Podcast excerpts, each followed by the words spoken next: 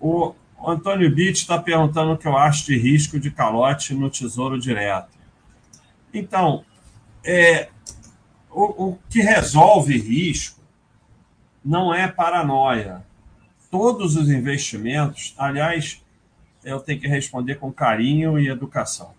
É, todos, todos os investimentos têm risco. O, o, o, você não tem controle nenhum sobre calote no Tesouro Direto. Não está sob seus, seu controle. Então, você só tem que focar no que está sob seu controle. Não está sob seu controle o, o, o governo dar calote ou não, e não está sob seu controle, apesar de muita gente achar que está, você saber que vai dar calote ou não vai. É, então, o que você faz? Você investe na sua formação e acumula patrimônio e valor diversificado. Tudo no seu patrimônio vai ter risco, mas quando você diversifica bastante e quando você investe na sua formação para ter um trabalho que interesse à sociedade, você está diminuindo o risco. É o que você pode fazer. Ficar com paranoia não adianta. Dito isso, a chance de calote é bem pequena.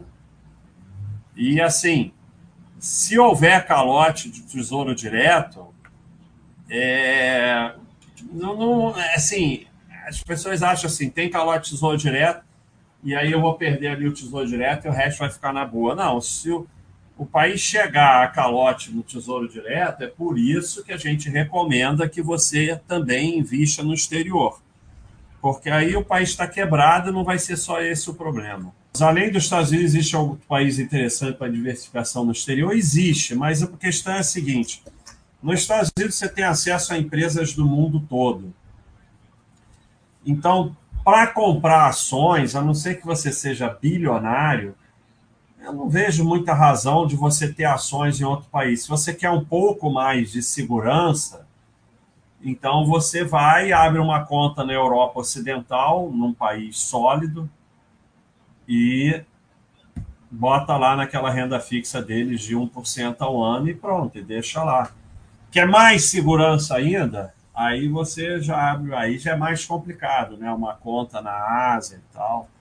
Mas a ação, propriamente dito, você vai comprar a mesma ação em outros lugares. E assim, não precisa ter mais ação do que tem nos Estados Unidos. Então, acho que é, a, a, a proteção contra grandes crises começa investindo na sua formação, depois com a reserva de valor básica, que é dólar, talvez euro, talvez ouro, ter passaporte em dia, passaporte tem que estar sempre em dia, né?